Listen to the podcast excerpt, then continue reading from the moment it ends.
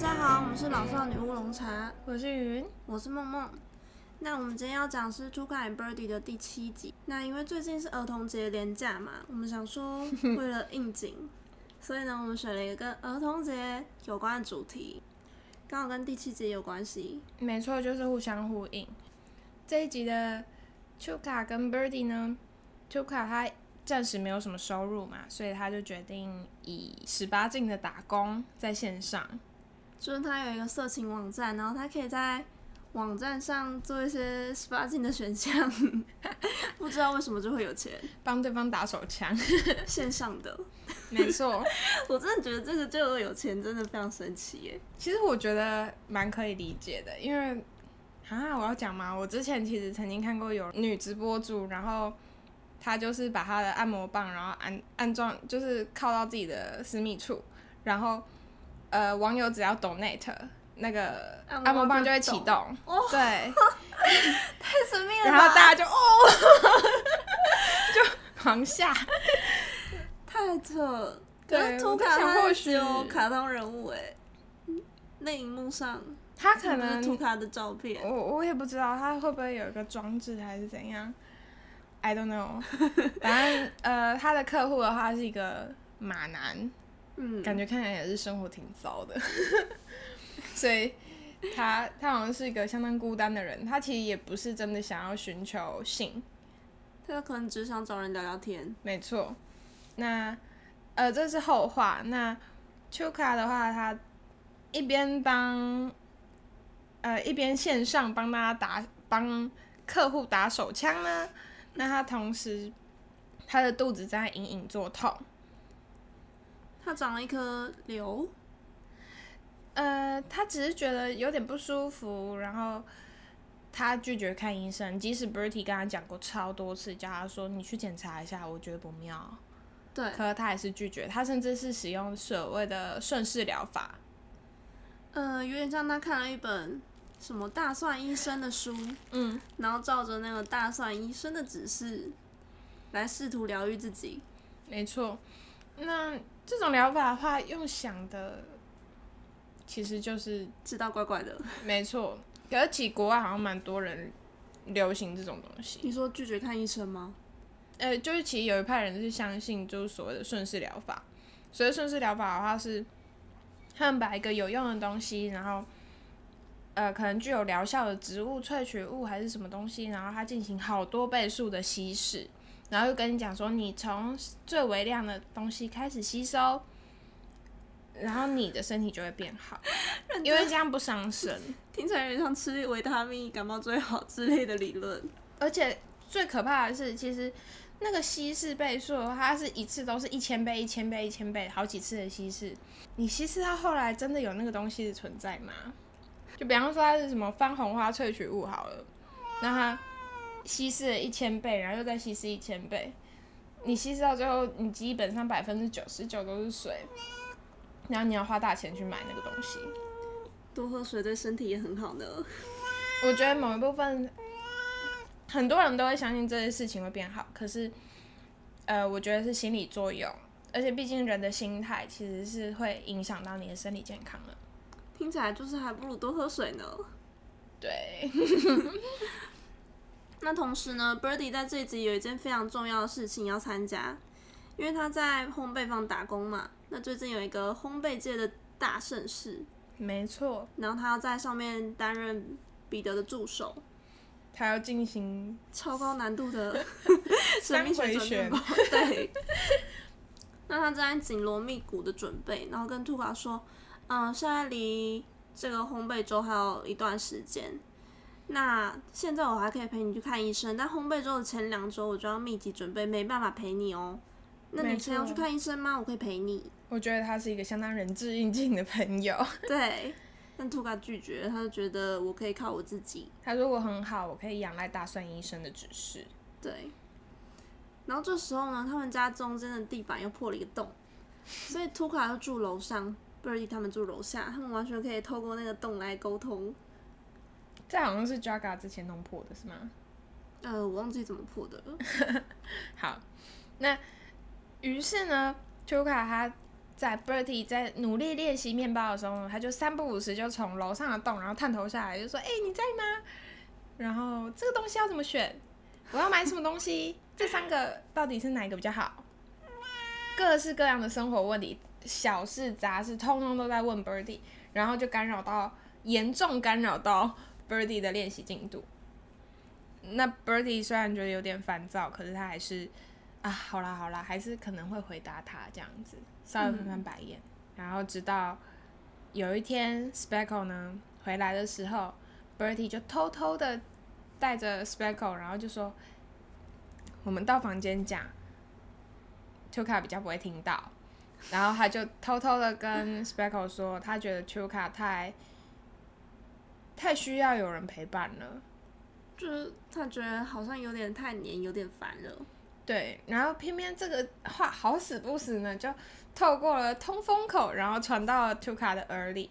那 Tuka 那个时候其实已经有一点身体不舒服了嘛，可是他就觉得心碎，他觉得他的好朋友都觉得他这样太黏，所以他就决定，好吧，那你就认真的去准备你的比赛吧，我就不烦你。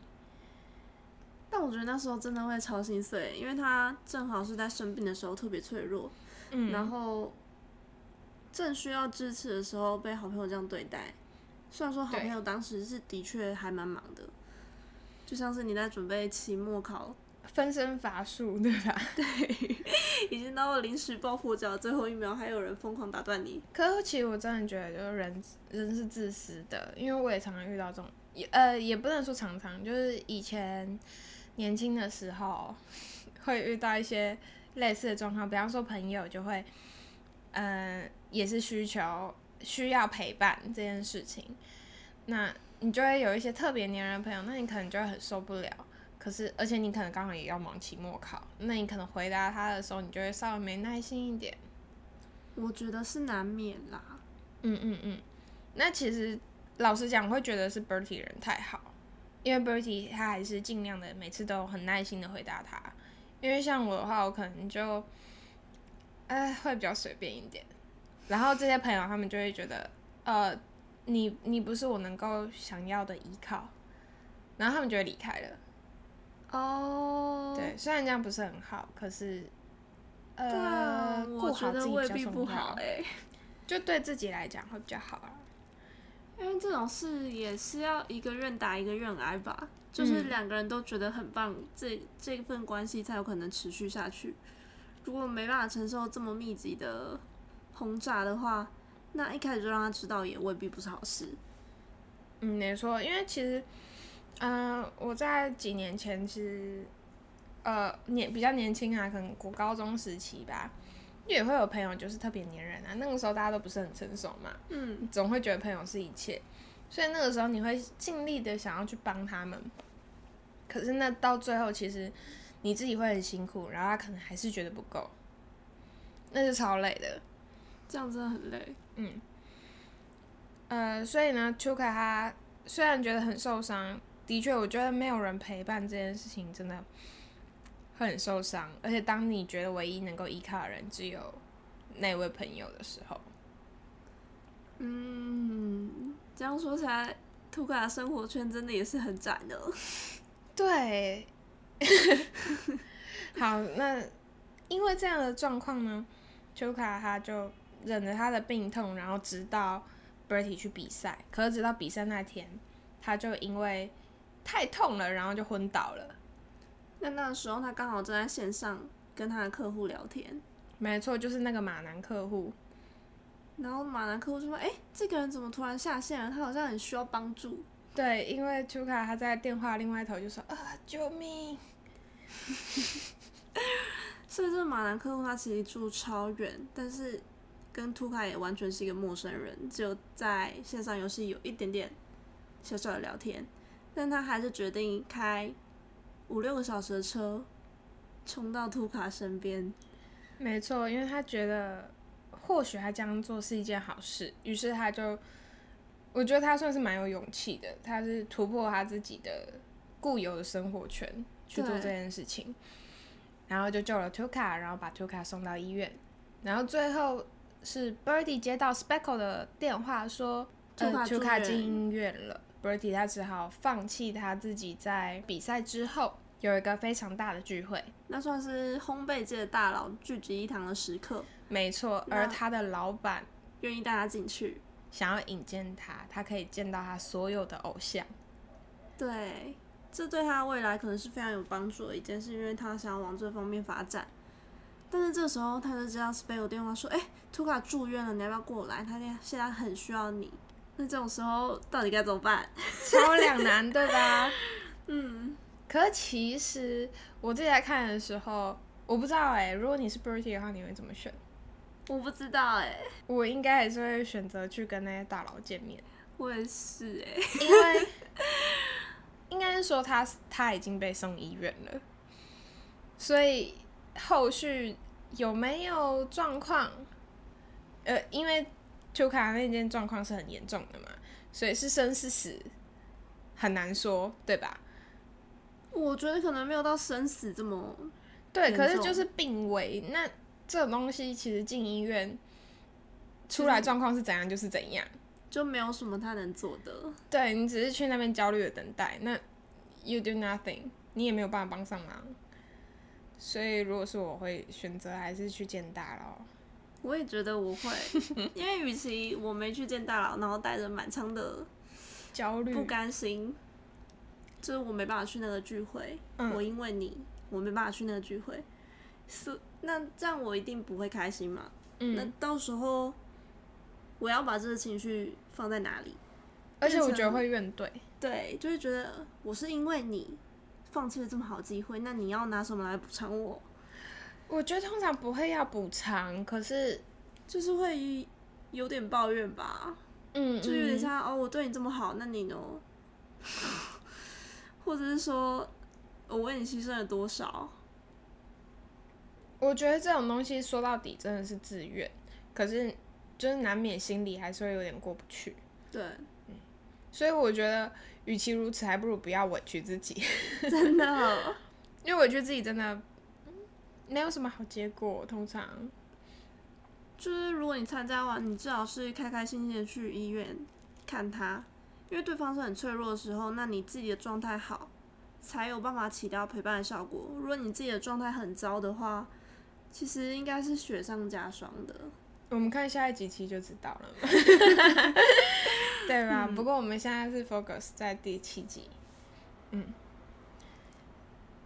那在这一集的话，其实影片里面就有说 t u k a 他为什么那么反对自己去看医生？那其实是因为他小时候对医院有不好的回忆，在小时候他妈妈生病的时候被送到医院里，那那医生说：“哦，我是这方面最好的医生。”但最后他妈妈离开手术间之后，却也永远离开了他们。没错，他姑妈原本保证说妈妈会是很健康的出现在他们面前，可是他们迎来的是一具冰冷的尸体。嗯，那这对 Tuka 来讲的话，是一个非常大的创伤，因为自从他妈妈离开以后，他就是仰赖着他的姑妈。孤身一人，而且从图卡描述听起来，他妈妈是一个充满爱，而且对每个小孩都很关爱的一个很好的母亲。但是图卡的姑妈明显不是这样。嗯，从第六集我们就可以看得到，他其实从头到尾都是用贬损 Tuka 的方式。对，就是他好像完全没办法肯定他，不断的贬低他。其实我觉得这样真的很不好诶、怪不得 Tuka 他的伤痛会那么严重，然后又会那么反对去看医生，因为他打从心里他就没有办法去相信医疗体系，嗯，而且又是在这么小的时候。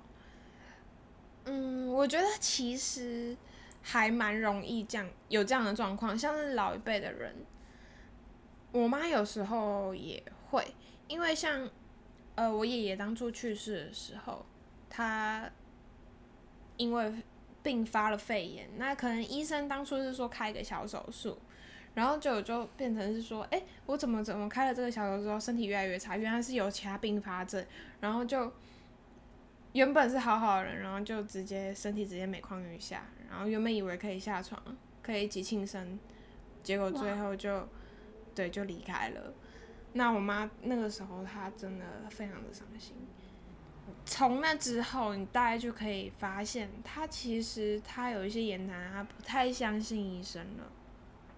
就我妈，她其实当初，呃，是希望我会去念医科，嗯嗯，因为他觉得就是，呃，你只要相信医学，然后很多事情都可以解决嘛，而且也可以帮助人。可是他到后来的话，我有时候在跟他讲说，诶，有一些健康观念要去注意的时候，他都不相信。对他不相信，他会说，你们这些研究是真的吗？你为什么要那么相信这些研究呢？这些研究也不见得是正确的啊。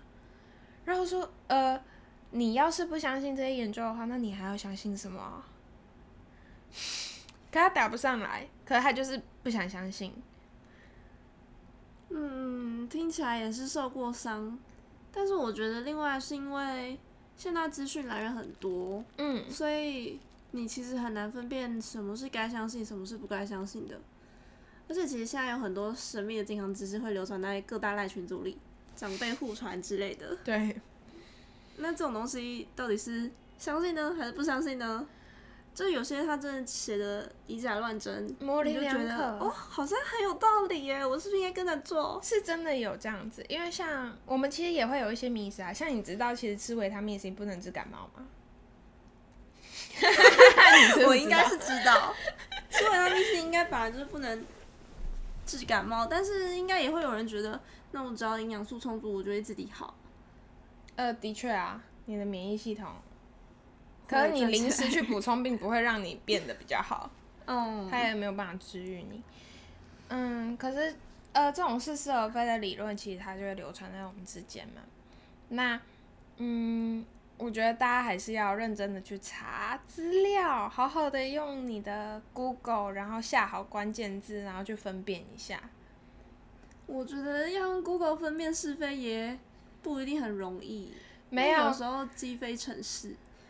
哦，也是，可是我觉得他的 Chuka 的感觉跟其实跟我们之前做的午夜福音的 Clancy 超像。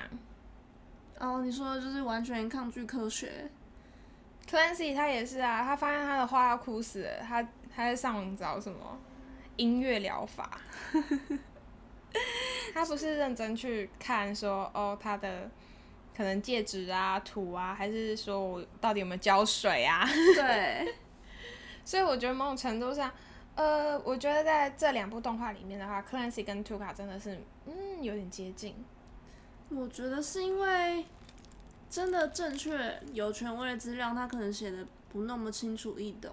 嗯，那写的清楚易懂的，可能是一些不知道在干嘛的东西，然后你觉得哦，这个好像特别容易，我可以做做看也没没关系。啊、我觉得是蛮有可能的。可是，嗯，真的这很危险。所以可能就是要看到底要怎么养成那个判断力吧。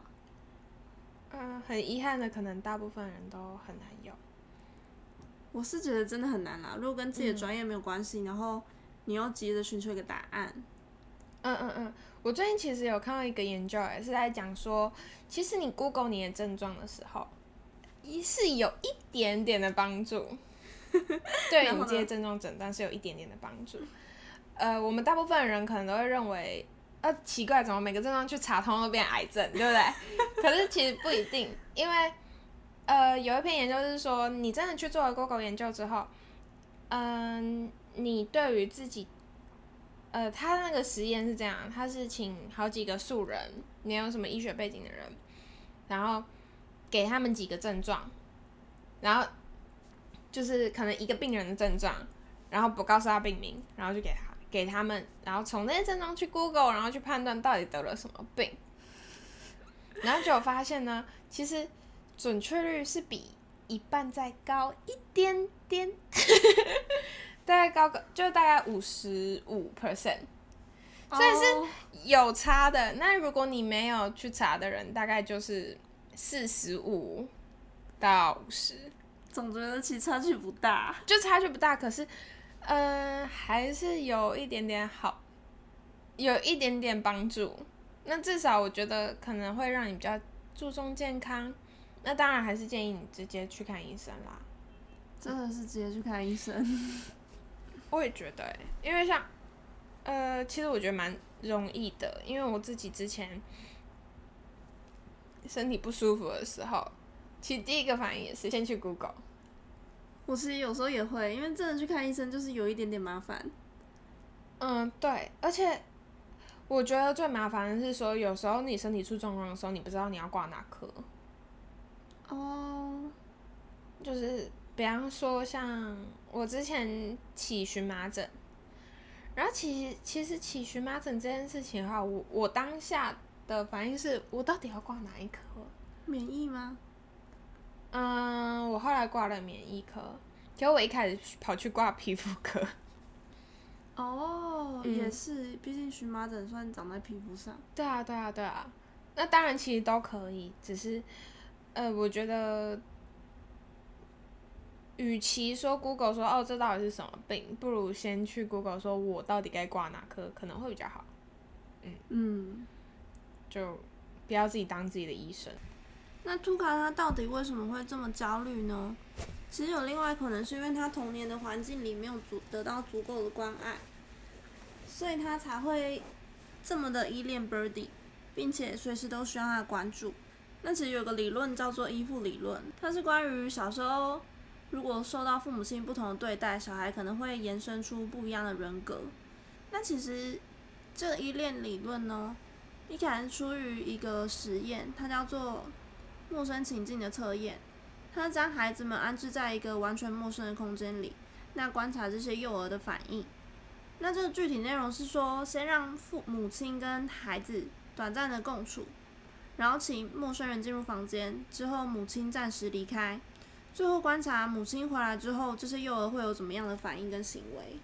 那实验结果呢？依恋模式分成以下三种，第一个就是安全型，安全型的小孩的话，在妈妈在场的环境下，他会勇于去探索未知；在有陌生人的环境下的话，他真的是会比较胆小。可是当妈妈回来的时候，他是勇敢的。对他很快就可以重拾回他的安全感，并且可以快乐去探索他周遭的环境。那焦虑型依恋的小孩呢？他们在妈妈在的时候呢，他不太会去触碰周遭的环境，探索周遭的环境，而是极度的赖在妈妈身边。那在妈妈不在的时候呢，他是处于极度恐慌跟焦虑的状态，他会觉得就天啊，这世界要崩塌了这样子。那当妈妈回来的时候呢，一样就是黏着嘛。嗯，嗯，那回避型呢，则是妈妈在或不在都没差，他不在意，跟猫很像。他感觉就是对于母亲的存在好感到非常冷漠。嗯，那这些的话，很可能都是因为，呃，父母亲跟小孩子的互动长久累积下来造成的。那这个就影响到了我们的依恋模式，就这三种模式代表了我们跟其他人或是跟亲密伴侣之间的相处模式。嗯，那像是焦虑依恋型的小孩跟逃避型依恋的小孩的话，他们其实在小时候跟妈妈的相处上呢，他们很可能是呃得不太到太多的关注的。可能受到忽略，当他们呼叫求援的时候，都没有人会理他们。那这个这个状况，其实在三岁以前其实就会受到影响了，基本上在三岁以后就定掉。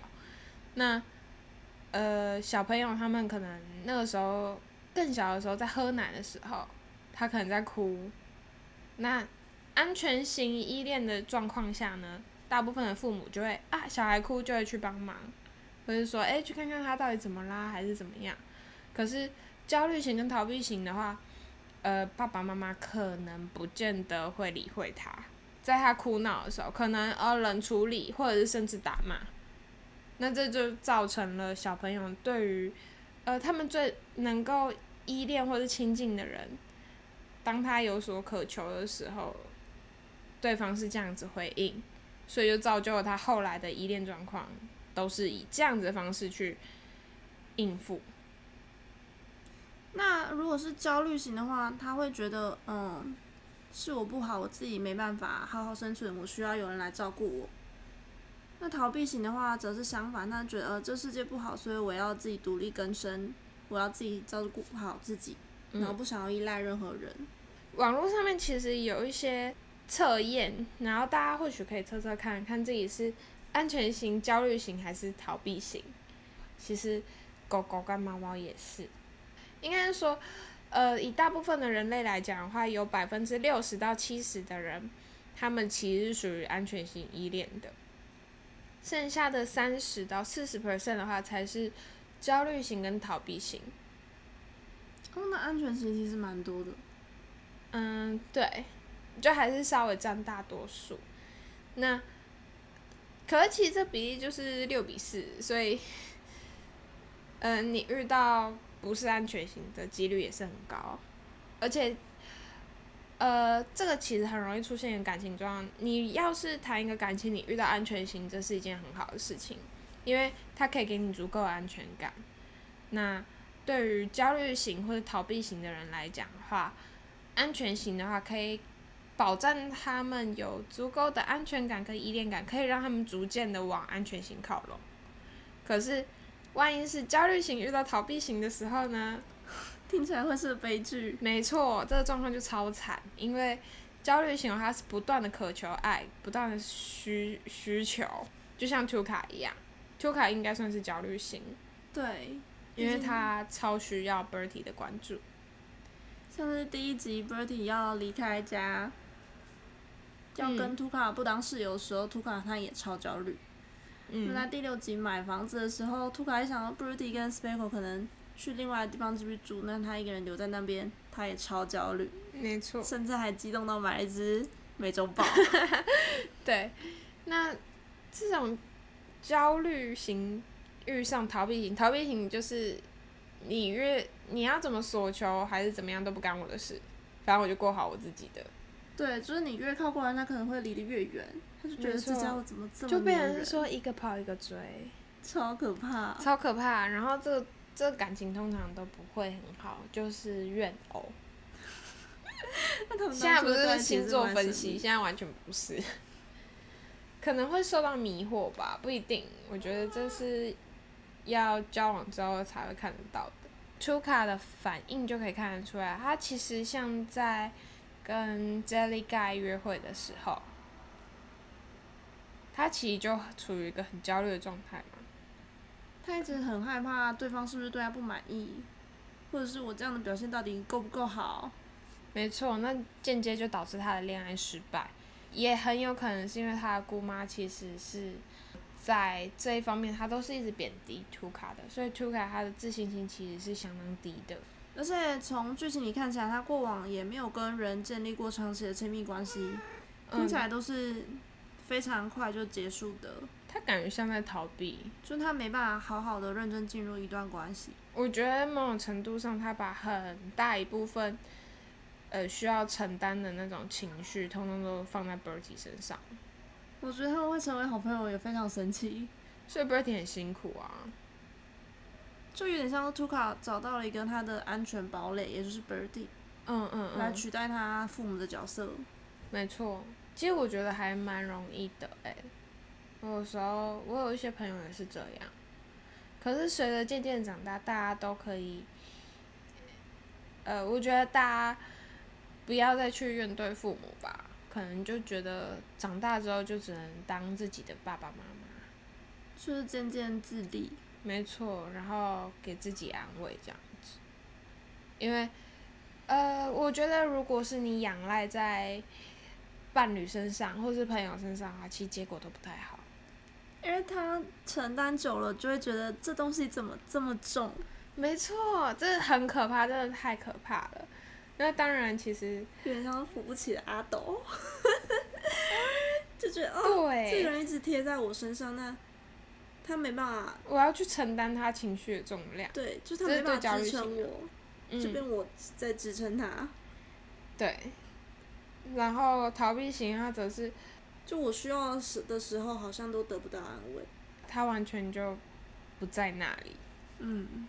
那可而且逃避型的人很可怜，就是他们虽然是心底渴求的，可是他们是一再的逃走，装作不在乎。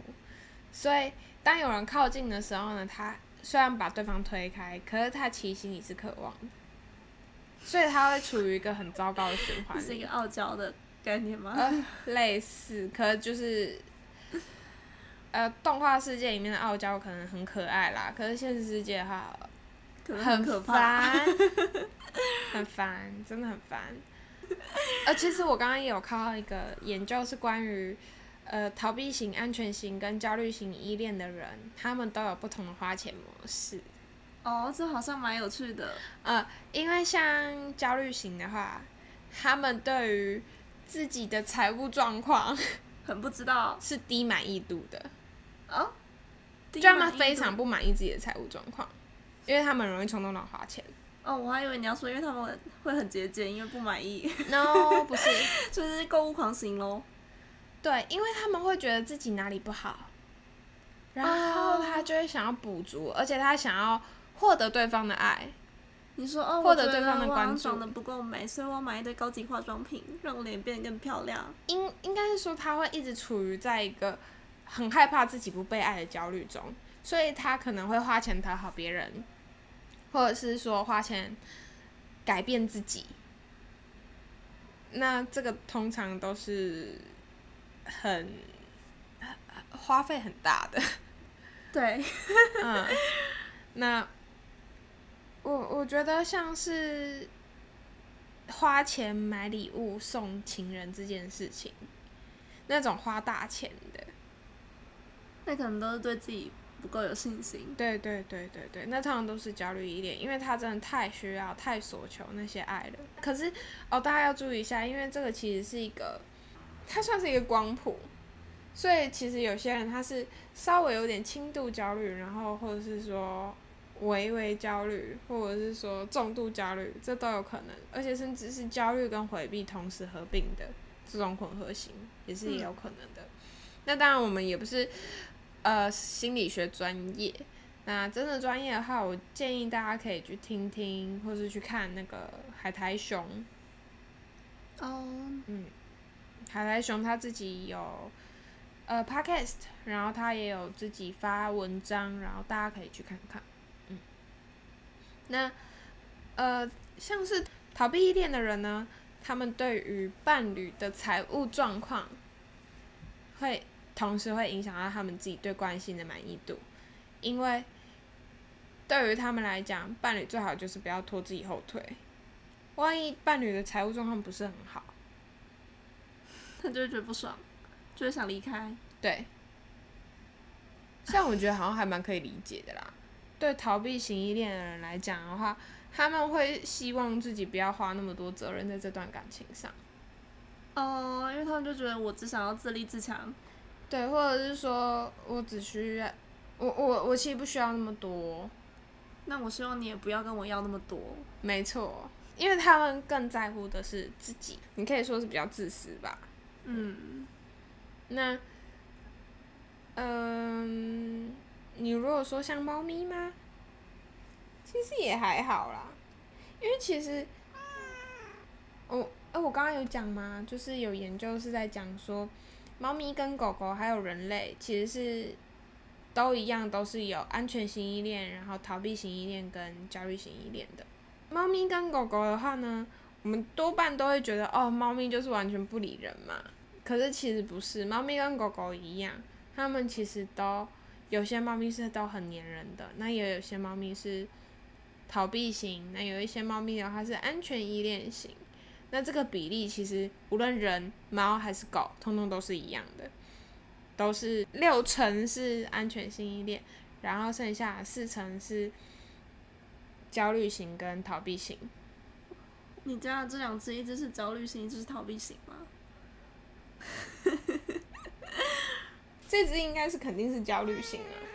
我不在家的话，它就是不太睡觉，然后都会在门口等，然后我回来的时候就会睡得这样松松的。哦，好像狗、哦。啊，这只的话就是，啊，现在人类不在都没关系，不过偶尔摸摸还不错，这样。啊，那呃，我刚刚讲到哪？你刚刚讲到猫猫狗狗也分三种跟人类一样。没错，这只是插播。那其实，在这集当中，图卡因为他儿时没有受到足够的关爱，导致了他现在是一个焦虑型的人格，变成他在和 Birdy 这段关系中有点过度的索求 Birdy 的注意，并且随时需要关注。那同样的，也是因为儿时不好的经验，导致他现在没办法去看医生的这个创伤，而且后续并没有一个大人来疗愈他，或者是他也没有寻求正确的帮助管道。也不一定是大人吧，只是没有什么人有办法去承担他的那些焦虑跟恐惧，或者说他也还没有长大，没有想要改变，就是因为其实如果想要帮助别人，也要对方愿意接受帮助。嗯，我觉得是病视感这件事情，对，就是他不觉得自己有问题，所以不太能够说是病啦。可是我觉得万一大家。去测了之后，发现自己是焦虑或是回避型的话，其实心里要有个谱，就会觉得，哎，我现在这样会不会太超过了？会不会是我自己内心的不安全感在作祟？没错，就是大家可以稍微去检视一下。其实我觉得要治疗的第一步就是从自己有自觉开始。没错，很多病都是这样。觉得自己超 OK 的话，那你真的完全不会 想要去改变。所以还是希望大家愿意去。好好的去检视一下自己的，呃，依附形态是什么。那也希望大家就是在童年的伤口跟回忆呢，能够被抚平。我觉得现在很多的论调都会说，啊，我现在会这样，都是因为我的爸妈他们没有很努力的去照顾我，或者是说没有去符合我的需求，所以才导致我现在如此的焦虑，如此的回避，或者是说，呃，我的情绪上面不稳。可是，呃。我觉得我虽然我也经过那一段经历，可是你的爸妈他们说不定也是还是没有长大的小孩，他们也受过伤啊，所以他们当然没有办法可能好好的对待你。那你既然长大，你意识到这件事之后，那你或许可以自己当自己的爸爸妈妈，你可以自己去疗愈自己，嗯，然后不要期望有任何人可以去承担你的那种情绪的重量，因为。这真的是非常难以承受的事情。